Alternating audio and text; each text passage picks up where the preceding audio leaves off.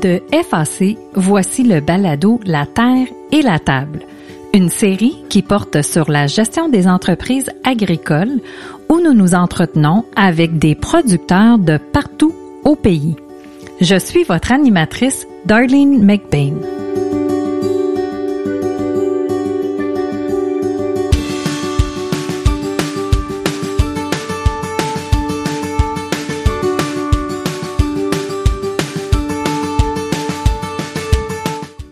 Pas avoir froid aux yeux. Et moi, j'avais un but, on, j'avais, on avait un but, moi et ma conjointe, c'était de produire, transformer le produit, puis de s'en aller vers la transformation parce que le gain de fenêtre était vers là. Deuxième chose, faut être bien appuyé. C'est très, très important. Bienvenue à cet épisode du balado de savoir effacer la terre et la table. Nous rencontrons aujourd'hui Patrick Soucy, un producteur laitier et fromager de Saint-Nicolas dans la région de Chaudière-Appalaches. Patrick Soucy de la ferme Philom est un entrepreneur visionnaire. Ayant lui-même grandi dans une ferme laitière, il caressait le rêve de développer des produits originaux et innovants provenant de la transformation du lait. En 2002, en partant de zéro, sa conjointe Annie et lui font l'acquisition d'une exploitation agricole qu'ils restaurent de fond en comble pour ensuite y accueillir en 2008 leur premier troupeau de 30 vaches Jersey. Aujourd'hui, l'entreprise compte 63 kilos de quotas de production. En 2016, ils envisagent de donner une valeur ajoutée à leur lait de catégorie A2 en créant des fromages inspirés de ce qui se fait dans le monde, mais qui sont moins présents au Québec. Pour ce faire, ils font appel à un professeur et à un étudiant chercheur spécialisé dans ce domaine. En 2019, ils concrétisent leur projet de fromagerie artisanale et ouvrent leur boutique qui offre plusieurs types de fromages, de lait aromatisé et de glace. Les produits commercialisés sous l'étiquette Philum sont aussi mis sur le marché par l'intermédiaire du marché du détail. Patrick Soucy, bonjour et bienvenue à la Terre et la Table. Patrick, la ferme Philum, l'entreprise dont tu es copropriétaire avec ta conjointe, elle est située à Saint-Nicolas dans la belle région de Chaudière-Appalaches. Parlons d'abord de l'entreprise. Est-ce que tu peux nous expliquer les activités ou ce que vous faites à la ferme? Oui, bonjour, euh, merci Darling. Euh, à la ferme, en ce moment, ce qu'on fait comme activité, le secteur d'activité principal, c'est la production laitière et la transformation laitière. Euh, quasiment uniquement, on n'a pas de, de grande culture, on ne fait pas d'autre chose que le secteur laitier qui nous anime assez fort dans l'entreprise. On est propriétaire, moi et ma conjointe Annie Klassen, depuis 2002 qu'on est sur le, site de la Terre, mais pas en production. En production laitière seulement depuis 2008 et la transformation laitière depuis 2019 seulement. On a bâti l'usine en commençant en 2018 et on a ouvert les portes en 30 juin 2019, six mois avant quasiment la COVID. Ayant connu Patrick à l'université, j'étais curieuse de savoir comment il avait fini par se lancer en agriculture et de quelle façon l'entreprise avait évolué au fil des années. En 2008, on a eu euh, la possibilité de, participer à un concours qui ça faisait deux ans qui existait. C'était euh, l'accessibilité au quota laitier par l'entremise de la fédération, qui était le, le 10-10 qu'on appelait dans le temps c'était pour la relève, pour établir des, euh, des jeunes en agriculture. J'avais toujours bien, euh, j'étais moins jeune dans ce temps-là, j'avais 39 ans. Alors, alors, mais, mais je savais où je voulais m'en aller. je viens d'une ferme laitière. Euh, mon père était un éleveur émérite en production laitière à Saint-Édouard-la-Vinière, mais il a vendu quand j'étais trop jeune. J'avais j'avais 13 ans. Puis à 13 ans, tirer 60 vaches, puis faire de l'exposition, puis être renommé, euh, puis en plus, j'étais allergique aux animaux. C'est drôle à dire, hein? J'étais allergique. Écoute, j'étais même pas capable de rentrer dans les tables sans que je commence à broyer des yeux ou ben non, étonné. Mais à force de m'entêter à travailler dans le domaine, euh, écoute, les allergies ont passé. Au niveau animal, les allergies ont passé. La seule chose aujourd'hui où je suis allergique, c'est l'herbe à peau. Euh, alors, alors, en 2008, pour revenir qu'en 2008, quand j'ai appliqué pour le programme, il en donnait 10. Alors, il fallait monter un dossier, etc. Mais avec mon background universitaire, mon background de gestionnaire, ça a été facile de monter le dossier. Et on a eu, euh, on a eu le quota. Donc, le programme, c'est simple. Tu achètes 10 kilos et prêtes 10 kilos. Nous autres, au lieu d'avoir d'acheter juste 10 kilos, on a acheté 20 kilos plus le 10 du prêt de la fédération. Donc, on montait à 30 kilos. La, la bâtisse, la grange, ben là, quand on euh, quand ils nous ont dit oui, vous avez accès au quota, ben là, il a fallu qu'on commence à, bâtir la grange, à reconfigurer la grange pour une étable. On a fait une rallonge de 70 pieds pour accueillir plus d'animaux. Mais là, on avait, on avait un litige entre moi et ma blonde. Moi, j'étais un, gars du milieu de Austin. J'ai toujours travaillé avec des Austin. Mon père, c'est un éleveur Austin. Euh, écoute, on a une génétique Austin dans la famille. Mais ma blonde, elle, elle vient de la SAT. Mais, elle vient de la SAT, mais elle dit, si on rentre des animaux un jour, ça va être des jerseys parce qu'ils sont plus petites à travailler. Si tu veux me voir dans l'étable, ben ça va être des jerseys parce que les, les animaux sont plus petits pour les enfants, puis c'est plus beau, puis etc. Et oui, elle avait gagné, puis effectivement, on a puis il y a un autre facteur aussi, c'est que l'étable, la configuration n'était pas assez large. Puis moi, ce que je moi, ce que je voulais, c'était du confort pour les animaux. C'est primordial si on rend des animaux laitiers, c'est euh, ça prend du confort euh, pour les animaux. Alors, l'étable étant, étant trop petite un peu, pour entrer un cheptel hosting, les stages sont plus grandes, si on veut leur donner du confort. Puis pour nous, les employés, ceux qui ont travaillé avec les animaux, ben, ça prend du confort aussi. Donc, on voulait des allées plus larges, des allées d'alimentation plus larges. Alors, on a tourné vers la Jersey. C'est une vache plus petite. Donc, je pouvais trouver le meilleur confort pour les vaches Jersey et le meilleur confort pour nous autres, les travailleurs qui travaillent avec les animaux. Alors, on a rentré en 2008, exactement, le 15 novembre 2008, on a rentré les animaux laitiers pour la première fois. Alors, euh, ça a été le bonheur dans la famille, ben, surtout pour moi, parce que là, c'était mon rêve du retour à la Terre. Aussitôt que j'ai su que j'avais le quota le 1er juin, d'accord? J'ai eu l'annonce, je pense, entre le 1er et le 10 juin. Je vais dire ça de mémoire. Et aussitôt que j'ai eu l'annonce que c'était affirmatif, j'ai euh, appelé mon boss, j'ai donné ma démission, ma démission, j'ai donné mon, mon deux, trois semaines d'avis parce que je voulais respecter mon, mon employeur. Alors, j'ai donné un bon avis pour qu'il trouve le temps qu'il se, se retrouve vivre de bord. Et là, j'ai commencé la construction et de là, ben là, les animaux ont rentré à partir du mois de novembre pour faire les premières traites. Parce qu'il a fallu tout que je construis, on a construit nous autres mêmes avec un contracteur, puis j'ai construit nous autres mêmes euh, beaucoup d'autoconstruction au niveau de, de l'État. Vous avez travaillé longuement. C'était un projet qui a, qui a été euh, sur plusieurs années. J'ai une question par rapport à en 2008 là. Est-ce que c'était toujours dans vos projets depuis que vous étiez en couple puis que vous avez acheté la terre? Ça faisait-tu partie de votre rêve ou votre vision d'avoir une production laitière ou c'est vraiment le fait qu'on a eu ce nouveau programme là de 10-10 achat de quota puis euh, don de quota qui faisait que ah ben ça a changé vos projets de vie un peu? Ben, tu as complètement raison, la. Parce que quand j'ai travaillé comme représentant, OK, euh, laitier, moi, c'était dans mes c'était toujours dans mon background, c'était dans mes rêves de dire OK, un jour je vais avoir ma ferme laitière, puis je vais je vais partir. Mais à force de travailler là-dedans, puis de voir les hausses du prix de quota, parce que le quota dans ce temps-là montait toujours à 45 000, j'ai essayé de faire des euh, du, transfert non apparenté, j'ai essayé d'acheter direct de, de j'ai essayé par tous les moyens que j'avais dans le temps de dire OK, euh, je vais partir en production laitière. Puis au fait les années qui passèrent, puis que je voyais que c'était pas possible de s'établir en production laitière, ben le rêve là, il a, il a diminué puis c'est comme estompé. Puis en 2002, quand on a acheté, c'était pas dans le but de faire une production laitière. Mais pas du tout. C'était parce que c'était c'était de vivre à la campagne, c'était près de Québec pour le travail d'année. Puis moi, je pouvais me retrouver un poste sans problème dans la région de Québec. J'étais au port, j'étais au port de Québec dans ce temps-là. Alors, alors, pour nous, c'était c'était juste un lieu. C'était, on avait un grand terrain, on avait une petite terre. J'aurais, pu faire de la culture. J'ai même fait un, un essai. J'ai fait de, un peu de culture d'ail biologique.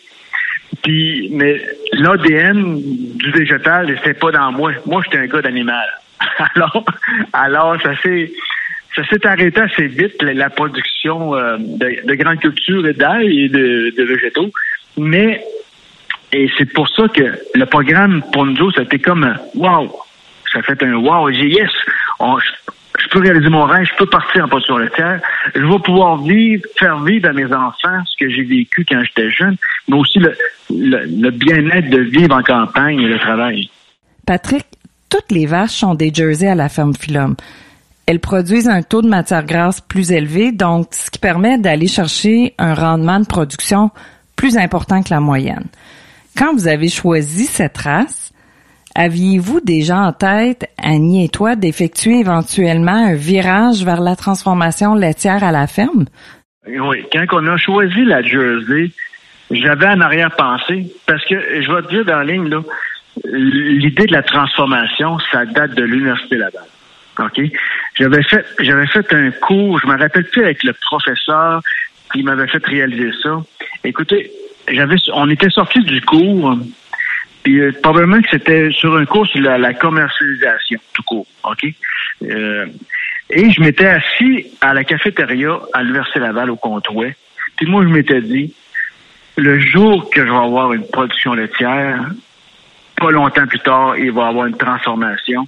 Parce que c'est pas vrai que je vais laisser la marge aux détaillants, et aux distributeurs, etc., etc.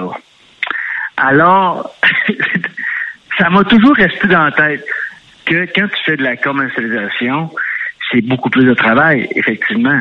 Mais au, moins, les revenus, le gain de revenus est encore supérieur. OK? Alors, quand on a pensé au troupeau, tu sais, quand Annie m'a dit, il n'y aura pas nos signes qui vont rentrer ici, puis euh, on a regardé pour des jerseys. Moi, dans ma tête, jersey, taux de gras élevé, trop de protéines, transformation fromagère exceptionnelle. Alors, je dis, il n'y a pas de problème, on rentre de la Jersey.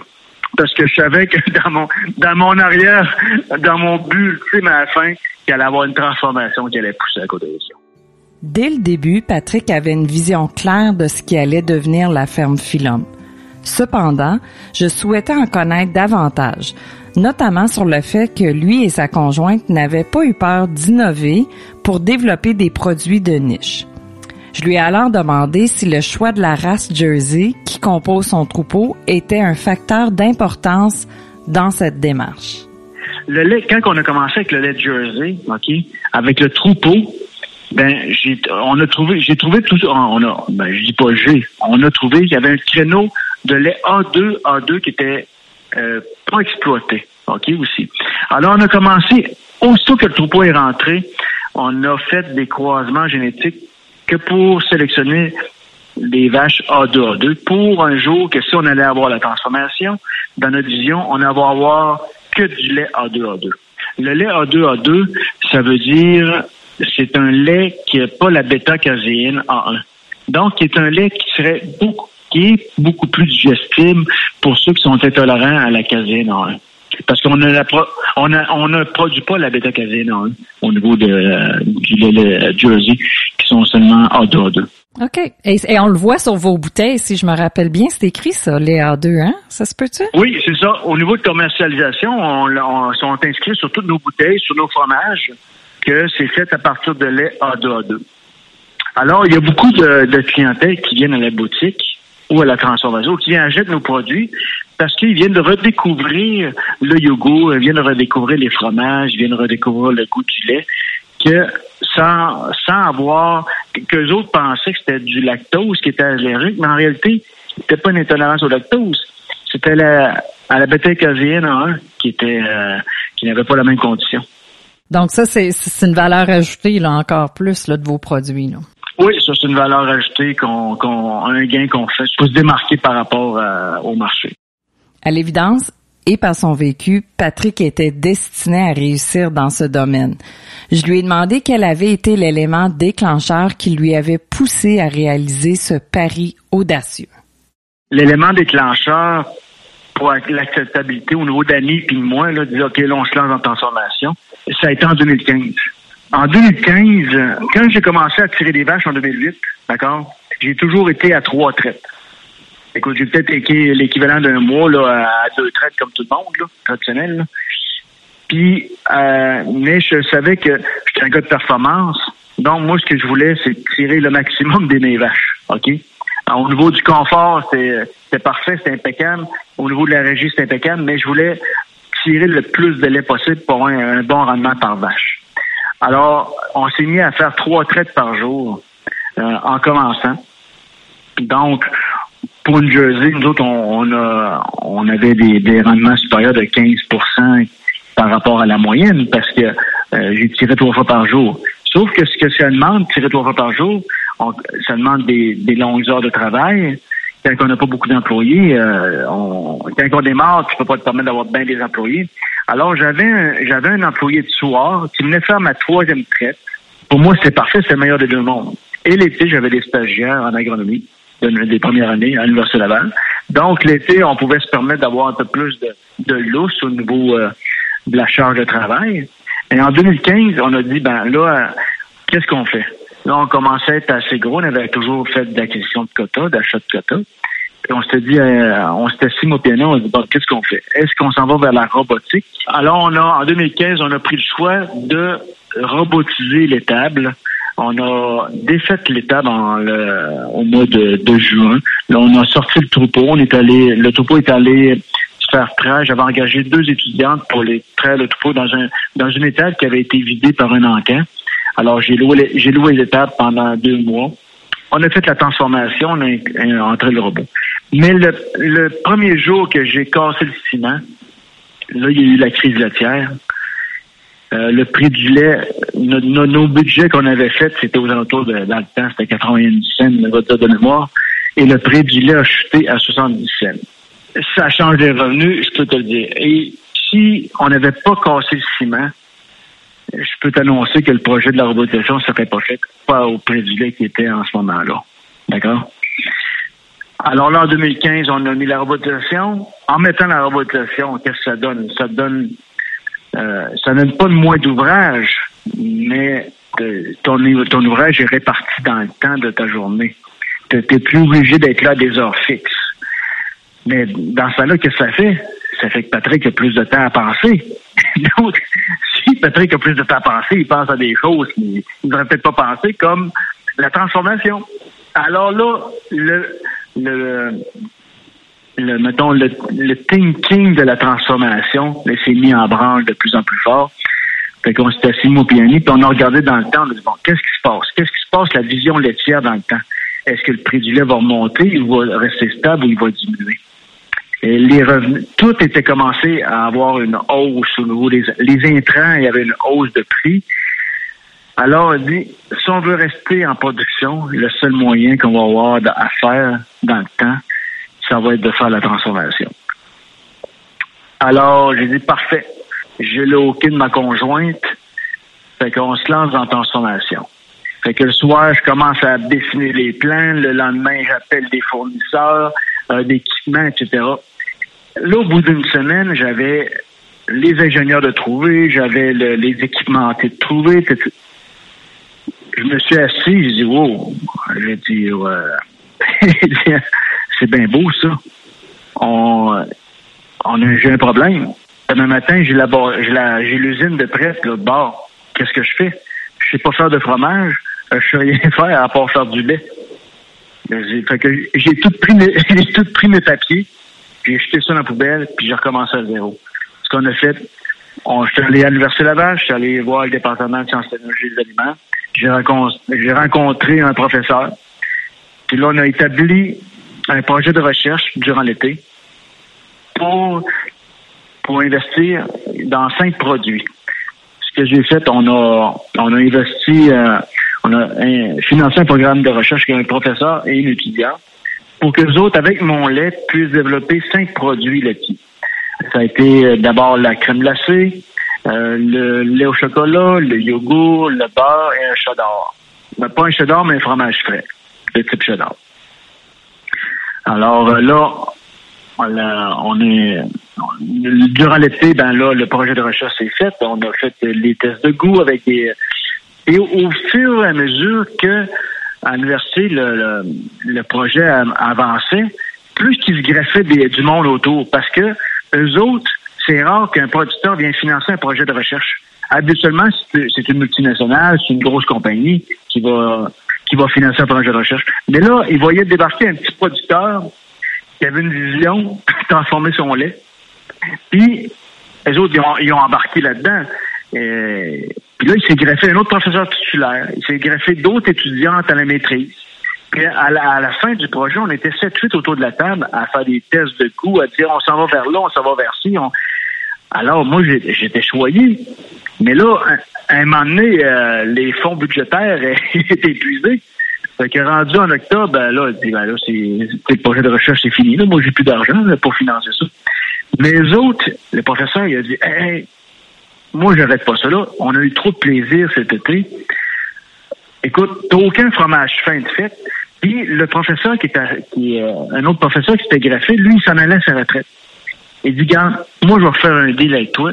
On va aller chercher du lait on va se faire des fromages fins. Je vais fabriquer des petits fromages fins chez nous, des recettes. Puis on va se rencontrer à tous les mois pour développer tes, recettes de fromage fin. Ben, je dis parfait. Alors, ça, c'est en 2016. Et on a arrêté de se rencontrer à systématiquement à tous les mois en 2019. Mais c'est pas pire parce que avec ça, ben, le, le on a développé une dizaine de recettes de fromage autant farfelu que l'autre. Et dans mon background, dans mon portfolio, j'ai environ une dizaine de recettes de fromage fin. Puis encore aujourd'hui, euh, le professeur euh, qui est à retraite, il vient encore à la ferme chercher du lait, il retourne chez eux, puis il me fait des petits tests, puis il nous ramène ça, on déguste, pour dire, hum, là, on touche une piste. Ou, oh non, euh, c'est pas dans nos cordes, ou, oh non, c'est pas, c'est pas viable dans l'usine qu'on est capable de faire.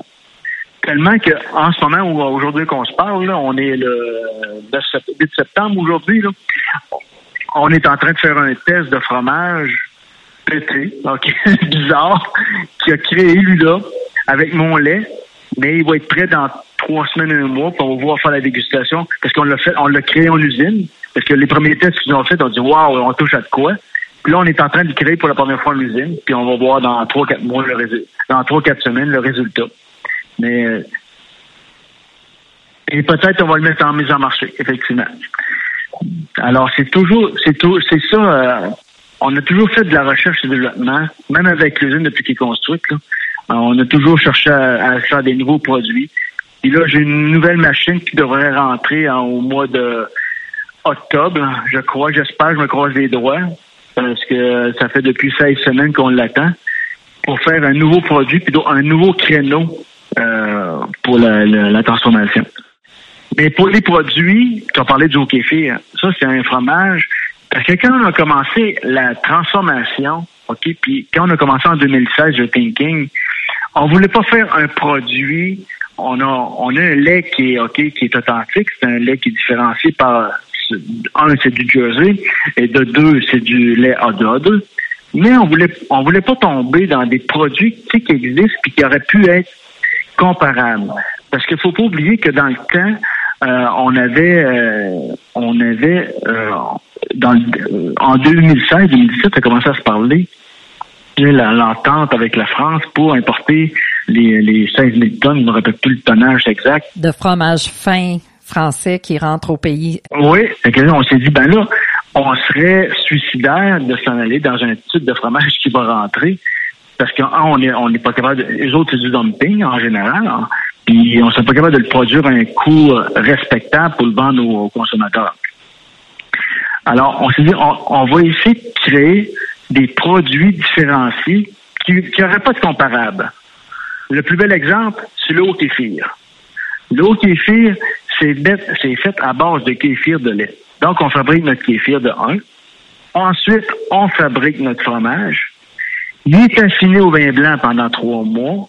Après ça, il est, fini en salle d'affinage pendant un an. Il est affiné pendant un an temps avant la commercialisation. Mais il n'y a pas d'autres producteurs qui vont fabriquer du fromage à base de kéfir. On est le seul en Amérique. On est deux dans le monde, l'autre est en Ukraine. C'est osé, mais c'est euh, le pari qu'on s'est donné d'être osé à base.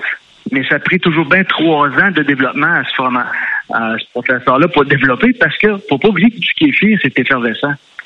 Donc, ce qui arrivait, c'est que les fromages, ils créaient des bulles puis des fissures, ils éclataient dans un jargon qu'on veut dire. Ben oui, ben oui, ça donnait pas la texture voulue, ni en bouche, j'imagine, Oui, puis alors, ça a pris trois ans à développer le, fromage qu'on a en ce moment.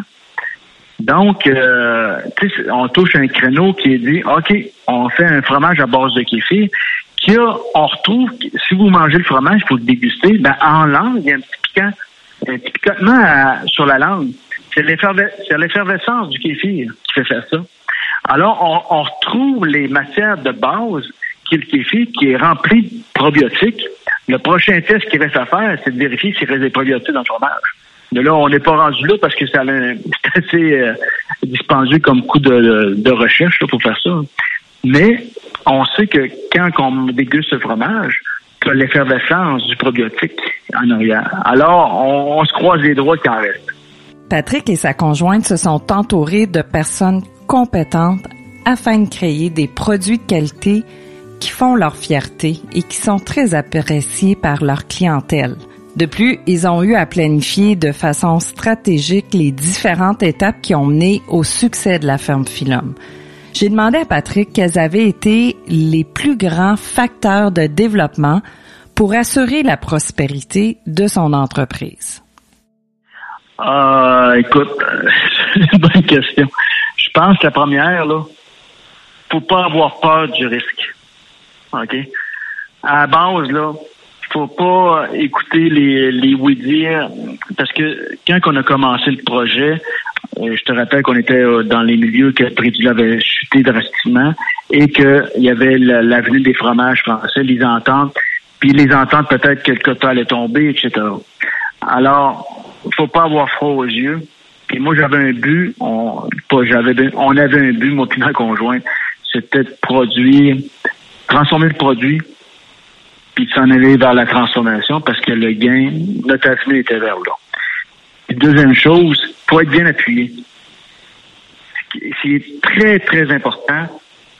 Juste exemple, l'équipe de chercheurs, OK, que je me suis entouré, qu'on s'est entouré, ben, là-dedans, c'est un, des titulaires de, euh, au niveau des, euh, du cours de la transformation Laval à, à, excuse-moi.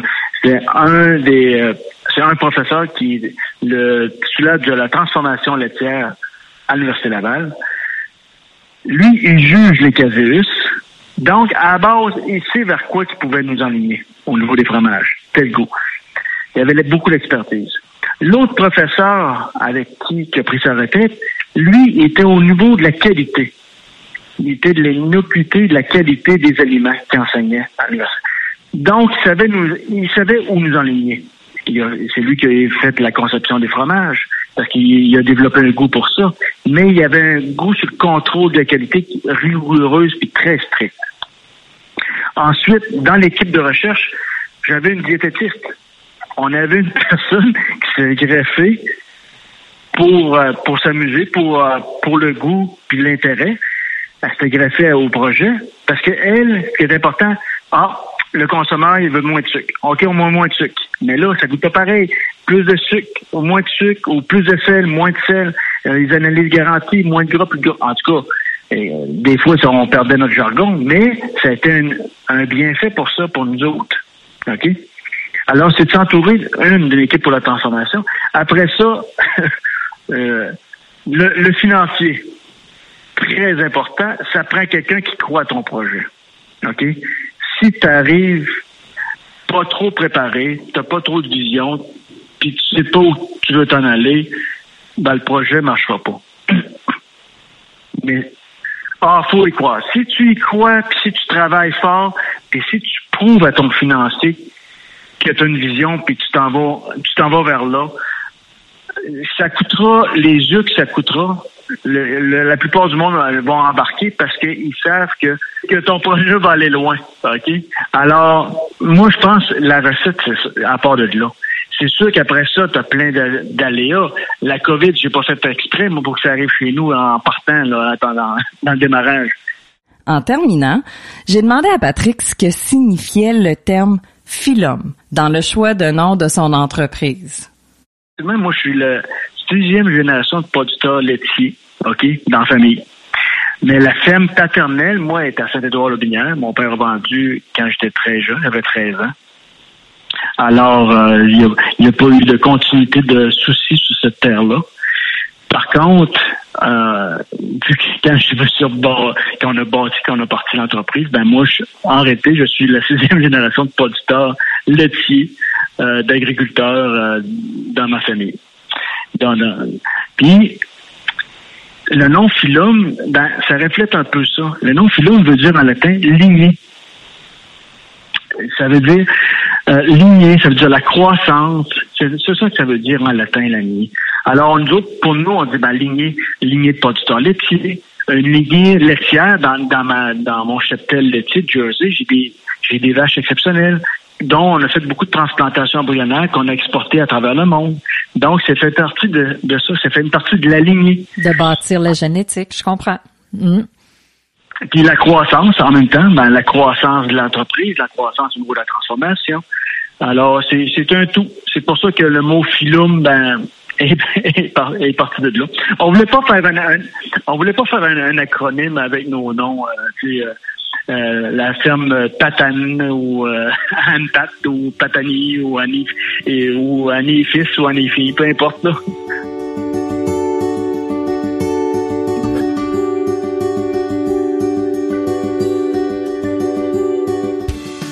Dans cet épisode, nous avons écouté l'histoire de Patrick Soucy, un producteur laitier qui a su prendre des risques calculés tout au long de sa carrière, en gardant en tête une vision claire de ce qui allait devenir son entreprise. Il a trouvé un créneau qui n'était pas encore exploité et a utilisé les ressources qu'il avait à sa disposition afin de parvenir à son but.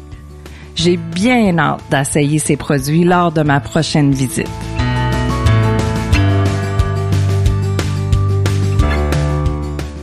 Êtes-vous inspiré par cette série? Eh bien, nous avons une saison entière de disponible sur notre site internet au www.fac.ca barre oblique balado avec un S. Ici, vous pouvez écouter tous les épisodes de la dernière saison.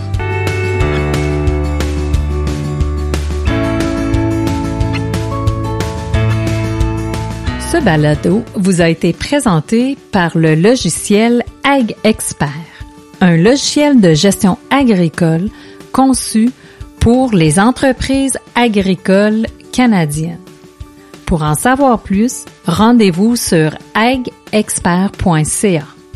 La Terre et la Table est un balado produit par FAC et réalisé en collaboration avec Mario Lepage.